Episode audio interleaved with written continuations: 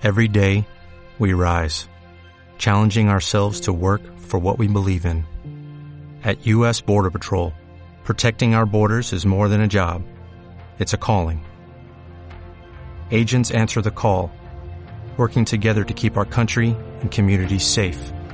If you're ready for a new mission, join U.S. Border Patrol and go beyond. Learn more at cbp.gov/careers. Escuchas lo mejor de Marta de Baile, solo por W Radio. Álvaro Gordoa es en the house. Ya saben que es el más picudo de picudos de la imagen pública en México.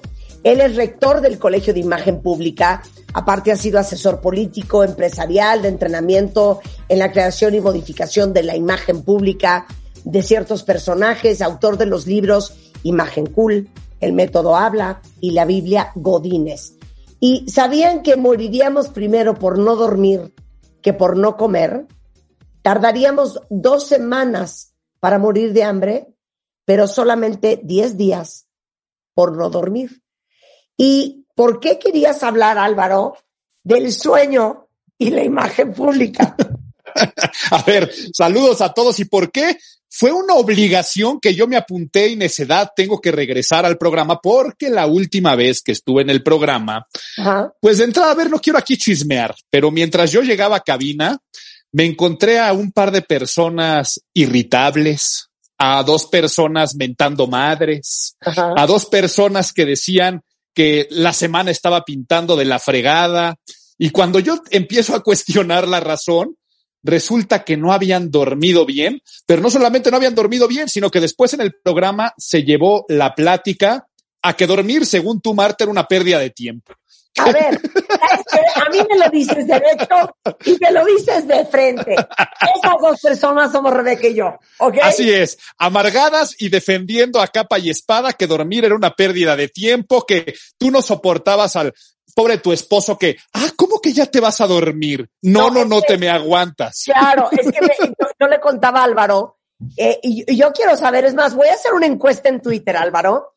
¿Quién de ustedes, cuentavientes que está viendo el programa, ama dormir sin control, estiran la liga lo más que pueden, le ponen snooze a la alarma 66 veces, eh, a la primera provocación ya se están acurrucando? ¿Y quién de ustedes es como yo? Como niños, que sientes un FOMO por dormir, o sea, te da muchísima angustia quedarte dormido porque sientes que te vas a perder de algo, sientes que la vida sucede y tú dormido, ¿no? Sientes que podrías estar haciendo cosas en vez de estar dormido, quieres estirar la noche y el día lo más que puedes para seguir haciendo lo que te gusta hacer, o trabajando, o viendo tele, o carcajeándote, y que sienten horrendo, como yo siento horrendo, cuando Juan, mi marido, y esto pasa de a tiro por viaje, me dice, ya vámonos a dormir. Siento como cuando eras chiquito y había una fiesta en tu casa de adultos y tú estabas ahí metido, encantado, y de- te decía tu mamá, ya mi amor, ya te tienes que ir a dormir. Esa misma sensación de, es que me voy a perder de todo, eso es lo que yo siento, Álvaro. De Sí, hecho, te y tengo que contar una cosa. Estaba yo con mis amigos más cercanos, que hace mucho no estábamos de viaje juntos, y yo y ellos puberteamos, no sabes de qué manera. De viernes para sábado, y eso que yo no tomo, ¿eh? Nos dormimos a las 7 de la mañana. No sabes mi felicidad. Ahora, qué, bueno, pero esas tienen que ser algunas excepciones, porque yo ese día que estuvimos ahí en el programa hablando de este tema, me, eh, me di cuenta de algunos hábitos que te digo, se pueden defender porque puede haber algunas razones, pero contabas cosas como que todos los días te dormías con tu teléfono en la mano y que Sí. así es como te quedabas dormida. 100%. Eh, que mentabas madre cada vez que sonaba el despertador. sí. Eh, que, no, que no Sí. sabías cuál era tu horario de sueño. Te pregunté de qué hora, qué hora normalmente duermes y la respuesta es pues no sé, depende. Depende. eh, claro que depende. Por supuesto que depende. Y entonces mi promesa ese día fue, tengo que regresar a hablar acerca, no de la parte de la higiene del sueño ni la parte médica, porque no es mi especialidad. Tú ya tendrás muchos expertos que podrán venir a hablar de tantos beneficios que puede haber del sueño, sino desde el punto de vista de la imagen pública de cómo esa buena higiene del sueño se relaciona con muchos temas que van a ayudar a tener una mejor percepción en el trabajo, a nivel social, a lograr muchos objetivos. Y lo dije ese día, hay tres cosas que podrían estar relacionadas con la fuente de la eterna juventud y que la fuente de la eterna juventud sí existe. Y en orden de importancia descendente, o sea, en tercer lugar, sabemos que podría ser la parte de utilizar protector solar todos los días. En segundo lugar, tomar agua pero en primer lugar está comprobado que es tus siete horitas de sueño como adulto, que no necesitas más, menos no es recomendable. Esa podría ser la primera. Y entonces ya está con temas de imagen física, hasta temas de la parte más vanidosa de mi especialidad, que puede ser el lucir bien con temas de imagen física, la relación que puede haber en torno a nuestra piel, a nuestra estética en general, a la salud del pelo. Desde ahí podríamos empezar a hablar, pero vamos a centrarnos en cuáles son los puntos importantes de por qué dormir se relaciona con buena imagen pública y luego ya damos recomendaciones del sueño para ver cuántas, cuántas se siguen aquí en este programa. Claro, oye, nada más te voy leer lo que dicen los cuentavientes. Gigi dice, yo bostezo a todas horas pero amo dormir. Disfruto como lirón, o sea, es de mis mayores placeres. Eh, a mí me gusta dormir, dice Miriam, pero tengo el sueño súper ligero. A la menor provocación me despierto. Eh, Tonus dice todo a su tiempo. Juan dice amo dormir. Eh, Silvia dice me encantaría dormir mínimo ocho horas y mi novio no me entiende, es como tú. Yo soy del team dormir por encima de cualquier cosa. Dormir sin duda. Yo amo dormir, dicen Mike. Eh, Lancer dice, me encanta dormir. O sea, ¿de qué me están hablando? Todos aman dormir menos yo. yo creo que sí. y es que aparte eso de amar dormir no es de que ames o no ames, es como esa gente de, es que yo amo comer. A ver, una cosa es que te guste la buena comida, que te guste disfrutar la sobremesa, pero necesitas comer. O sea, no es una cuestión de que ames o no ames. Necesitas comer, dormir, pues no es de que ames o no ames dormir, necesitas dormir. Ahora hay personas que les encanta echarse en la cama y ser más, flojas. Es más, te voy a decir una cosa. Es que yo estoy invertida. O sea, en la mañana quiero llorar cuando, cuando me despierto, porque aparte me despierto sin despertador. Y si me tengo que despertar a las cinco y media de la mañana, antes de dormirme digo, me tengo que despertar a las cinco y media de la mañana y solita me despierto a las cinco y media de la mañana. O sea, tengo como una alarma interna. Pero en la mañana estoy devastada. De hecho, este programa, Cuentavientes, sería todavía más exitoso si yo lo hiciera de noche.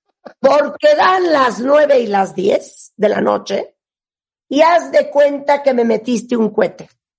Entonces yo estoy a todo lo que doy, en todo mi esplendor, y de repente, allá nos vamos a dormir. ¿Cómo crees? Correcto. Y esa vamos a ver que es la primera recomendación o relación del sueño con temas de imagen pública, que es mejor sueño igual a mejor actitud y mejor estado de ánimo. Claro que hay estudios que demuestran que hay personas que son más matutinas, personas que son más nocturnas, hay hasta temas esotéricos espirituales de los que creen ese tipo de temas de cómo hasta los signos zodiacales podrían este, afectar. No me voy a meter ese tipo de cuestiones. Nada más hay que decir que estamos diseñados como sociedad para trabajar y socializar y ser productivos por las mañanas. Así estamos en horarios, así estamos sintonizados. Las chambas y la producción y las juntas y las tomas de decisiones y los eventos importantes suelen darse en los tiempos diurnos.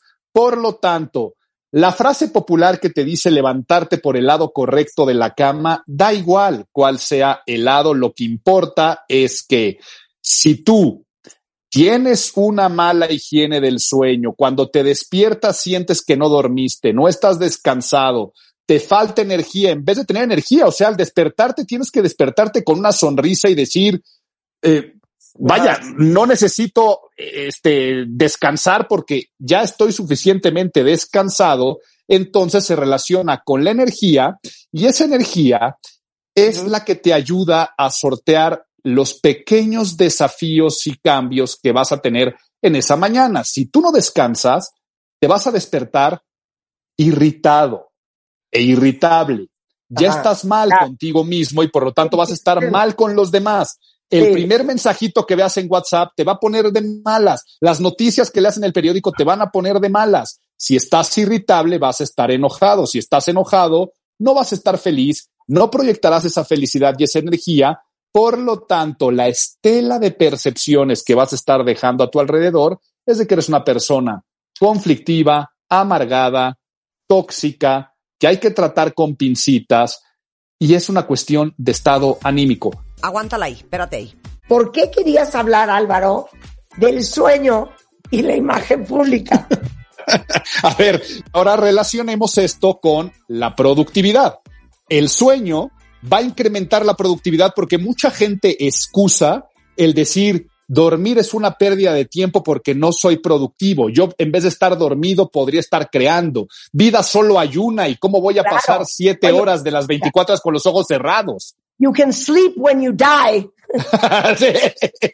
es, es, la, es la mejor de todas la que acabas de decir, pero la realidad, según el Sleep Foundation, una de las instituciones más importantes relacionadas con el sueño, está la liga directa de la concentración y el alto desempeño cognitivo con el dormir. Por lo tanto, si tú no duermes bien, eso que le llamas éxito y productividad, más que aumentar, va a decrecer. Por lo tanto, va a ser muy raro que una persona pueda seguir esa premisa de ya dormiré mientras duerma y este, y vives lo que pasa mientras cierras los ojos, eh, todo este tipo de cuestiones.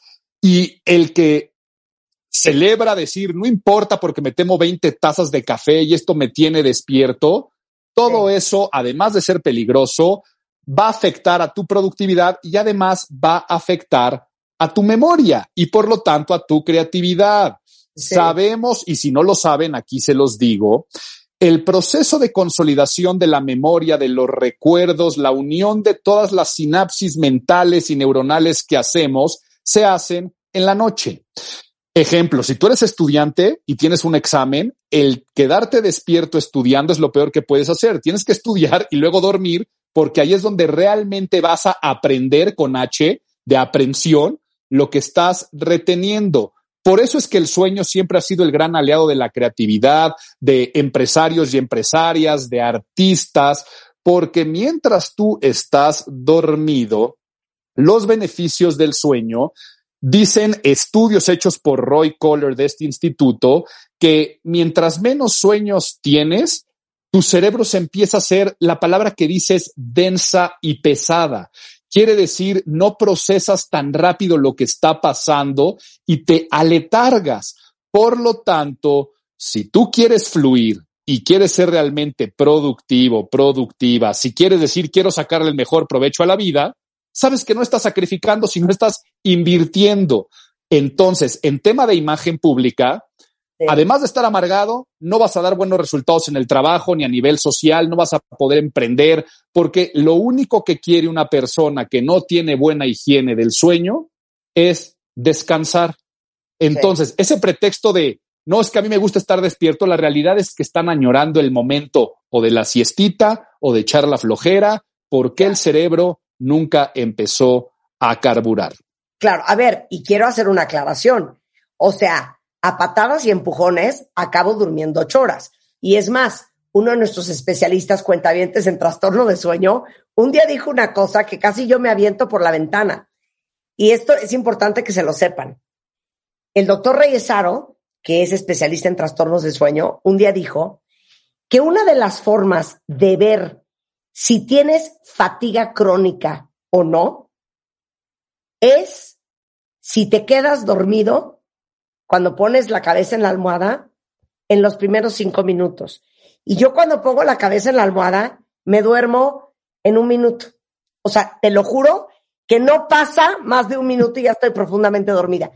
Los que les pasa eso, significa que tenemos fatiga crónica. Pero a patadas y empujones duermo, pon tus siete horas. Siete horas. O sea, no crean que duermo tres, duermo siete.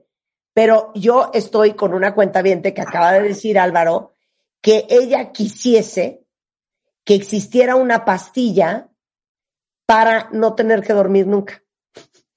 Híjole, este, eh, eh, existen algunas pastillitas este, que en las fiestas se toman, pero que no creo que sean muy recomendables ni, ni saludables andar hablando de esos estimulantes del sistema nervioso central. Y, y, claro, claro que hay algunas que te dilatan las pupilas a más no poder y te hacen no dormir pero qué necesidad, o sea, si, si es importante, ya estamos viendo que nos hace productivos, nos ayuda la memoria, ayuda a nuestro estado de ánimo.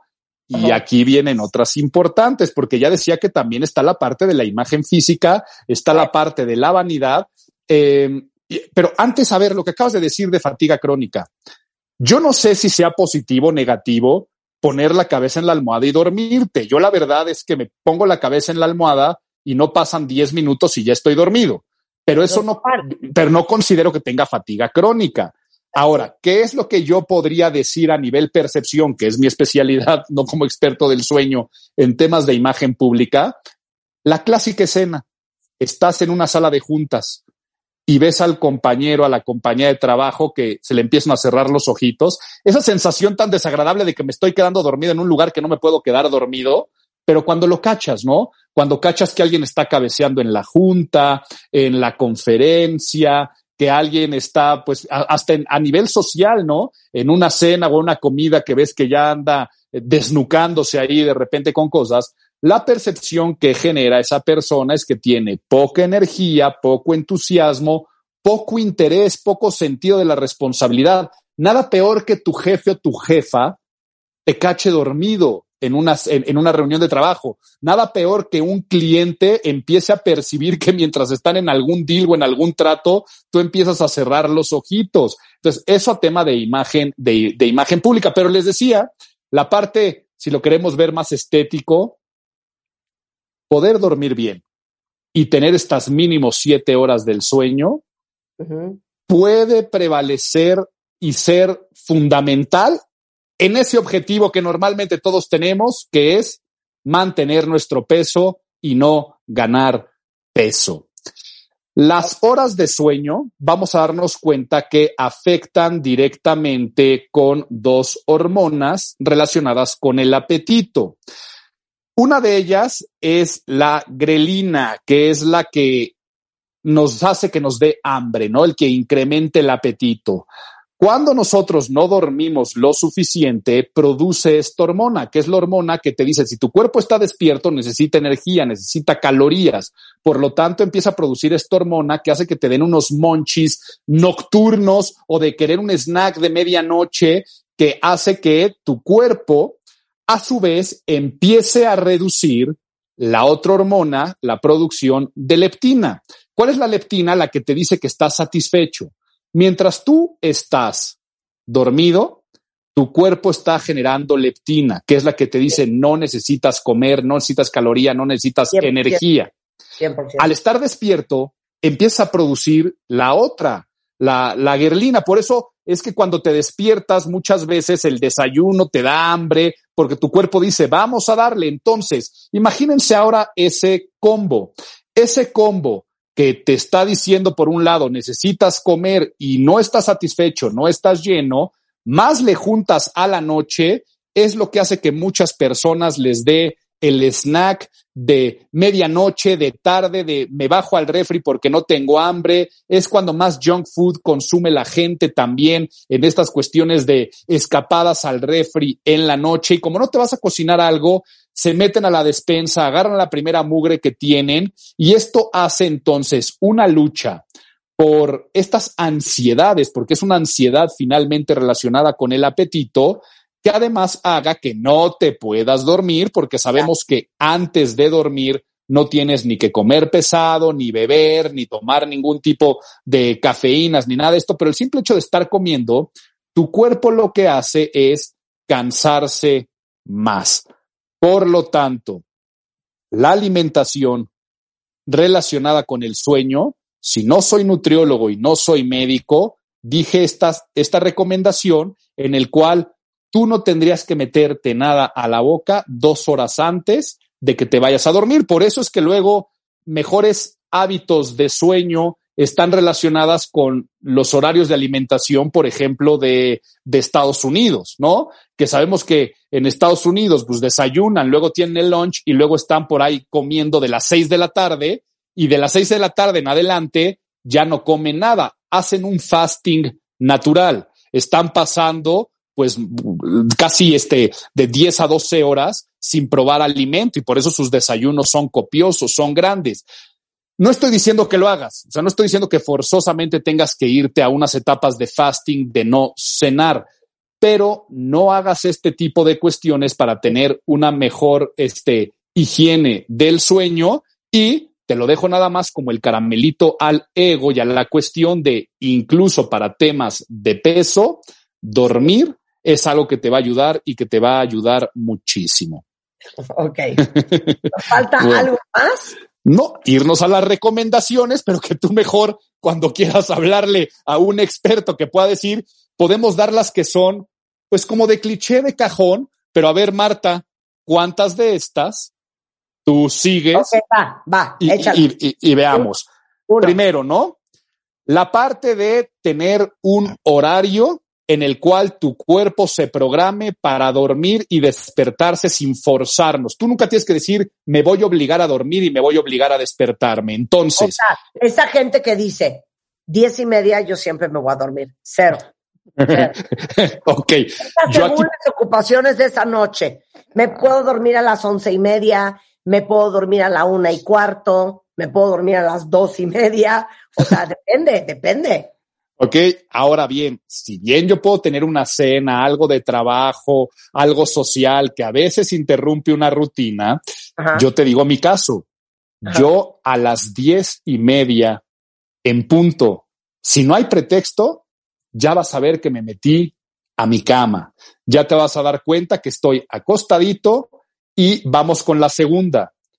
Un ritual y una rutina para dormir. Marta, tienes así como que puros anclajes de que tu cerebro se programa de que ya se va a dormir. O sea, es desmaquillarse, lavarse los dientes, me, me peino el pelo, me hago mi moño para dormirme con mi bun arriba, que ya se los enseñó un día en un video, me meto a la cama, la tele obviamente ya está prendida, si posible en un programa de crimen y asesinato, y ya me duermo. ok, perfecto. Entonces digamos que sí tienes un ritual porque la recomendación es que tu cuerpo empiece a tener algunos anclajes directos de que ya es momento de dormirse y el mejor anclaje es que el lugar donde duermes, o sea, tu cuarto, tu cama, sea única y exclusivamente un lugar para descansar, o sea, evitar ahí trabajar, estudiar, eh, mandar mails, tener tu laptop o hacer otro tipo de actividad en ella, como por ejemplo ver la tele y programas de crimen, que tendría que ser algo que tendrías que estar haciendo en la sala de tele o en otro lugar, no anclado a tu cama. Claro. ¿Eh? No luz blanca, no la televisión. Ahí va. Evitar el despertador. Ya, que ahí está, ahí, ahí, estaban ya las, las otras que te digo pantallas de luz blanca en la cama, televisión, celulares, iPads, eso lo doy por contado que no, ¿verdad? Eh, obvio sí, la tele siempre. Y aparte de repente Juan y yo nos quedamos dormidos y a las 2, 3 de la mañana, 4, 5, o uno de los dos busca el control en todas las colchas y apaga la tele. Y bueno, ¿cuál es la recomendación que todos los estudios médicos dicen? De entrada, las pantallas blancas sabemos que lo que hacen es disminuyen los niveles de melatonina, esto hace que no puedas conciliar el sueño, tu cerebro piensa que estás todavía dentro del día, tienes que ser como un periquito que les ponen una toalla encima para que digan ya se hizo de noche, procurar la mayor oscuridad, luces muy tenues, luces muy amarillas, eh, para que de esta forma puedas este, concentrarte. Y ahora, existen algunos gadgets. Yo, por ejemplo, dentro de mi ritual del sueño, ya una vez que me meto a mi cama, yo leo. Y sí, al día de hoy leemos con tabletas y yo la mía este, no, no tiene esta luz blanca. Eh, dentro de este ritual lo que hace es conciliar el sueño y la que decías, ya para terminar, no te tendrías que despertar con la invasión de un ciclo, de algún ruido que puede ser un despertador. Despertar tiene que ser natural y qué bueno que pude decir todo esto porque me tuve que morder la lengua la última vez, que decía, yo no me puedo ir y no es responsable que la gente se quede con una idea de que dormir no es bueno. Oye, pero yo estoy llorando de risa con un par de cuentavientes. Mira, aquí dice, déjame ver dónde está. María Ángeles, yo no entiendo esa gente que duerme y duerme y duerme. No entiendo, no se cansan, no tienen nada que hacer. Una cosa es dormir lo necesario nada más para recargar la pila a lo mínimo indispensable. Ah, no, pero esa dormidera, yo tampoco entiendo, María Ángeles. Y luego dice aquí Carlos, que lloro de risa, que hay dos tipos de personas en el mundo, dice Carlos Rodríguez. Las que se enfurecen por no comer y las que se enfurecen por no dormir. Y él dice que prefiere dormir con hambre a, no dormir. Pero te voy a decir una cosa, esa gente también no entiendo. ¿Qué es eso de ponerse de malas porque no comen? Pues podríamos hacer otro programa. Otro. No puedo creer el estorbo que es ese cuento de sentarse a comer. Ay, ¿sabes qué? Sí voy a tener que regresar porque ahora vamos a tener que hablar de la importancia a nivel social de lo que es la mesa, compartir la mesa, los protocolos, el sentimiento de familia que hay en, alrededor de una mesa. Rara vez estoy en la tarde en mi casa, pero cuando estoy, llega Juan y yo estoy haciendo videos con mi equipo, trabajando. Por supuesto, me comí una manzana y tres nueces. Y llega Juan y me dice, ¿me acompañas a comer? ¿Cómo se te ocurre que ahorita a las cuatro de la tarde me voy a sentar una hora y media a verte comer? No hay forma. Y les voy a decir otra, con, con respecto a la dormidera. Duerman cuando se les ronque la gana. Pero cuando uno está de vacaciones, que es otro pleito con, con Juan Álvaro, estamos en Europa, cuentavientes. O sea, oigan, París no está a tiro de piedra. Cuesta un esfuerzo en todo sentido ir. ¿A ah, cómo? ¿Y vamos a salir del cuarto del hotel a las 12 del día? Es que, ¿cómo crees?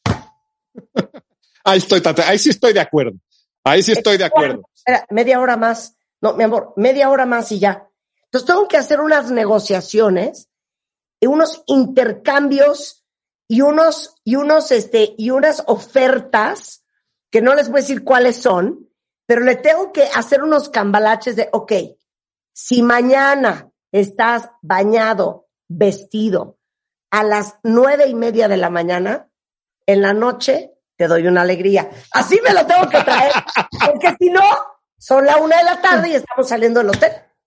Bueno, entonces también para que dejar ya para concluir que también es pésimo dormir de más, o sea, estamos hablando de productividad, estamos hablando de imagen pública, ya hablaremos también de la importancia de la mesa y así como decía el cuentaviente en su tweet, me estoy dando cuenta que hay dos tipos de personas, los que les encanta dormir y comer y los que piensan que dormir y comer es una pérdida de tiempo y al parecer se casan entre ellos. Mira, Marta Arza tiene una solución que es la que yo quisiera Dice, para comer debería de haber unas croquetas para humanos o unas cápsulas con todo lo necesario.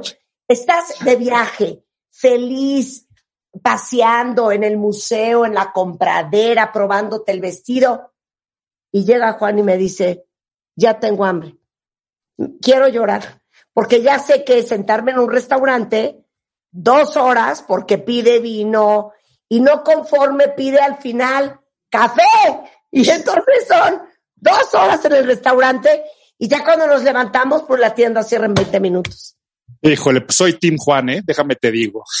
Nada mejor que yo pueda disfrutar de unas vacaciones que hacer eso, porque mientras no existan estas pastillas mágicas o estas cuestiones que nos quiten el sueño, a dormir, a comer, que es un tema de imagen pública. Te amo. Ahora vamos a, regresa y vamos a discutir el cuento de la comedera. Ah, va. Álvaro Gordoa es el rector del Colegio de Imagen Pública y fuera de, estas, de estos temas que hablamos para carcajearnos todos, eh, el Colegio de Imagen Pública es el más importante en toda Latinoamérica y tienen cursos y diplomados y maestrías de todo tipo de cosas. Y para todos los programas de educación continua, diplomados, cursos, talleres, educación presencial y a distancia, visiten imagenpublica.mx o en las redes sociales arroba imagen pública para pedir cualquier informe y dedicarse a esta profesión que ayuda a los demás a ser mejores y a tener más. Te amo, Álvaro. Álvaro tiene unos libros extraordinarios. Eh, si les da pavor hablar en público, el método habla, la Biblia Godínez, imagen cool y el último. El método porte. El método porte. imagen física en cinco sencillos pasos. Me fascina. Gracias, Álvaro. Un placer. Abrazos. pásenla bien. Ahí viene Carlos Loret con todo lo que ha pasado en México y en el mundo y nosotros de vuelta mañana. Bye bye. ¿Olvidaste tu ID de cuenta viente? Recupéralo. En martadebaile.com y participa en todas nuestras alegrías. Marta de Baile 2022. Estamos de regreso. Y estamos donde estés.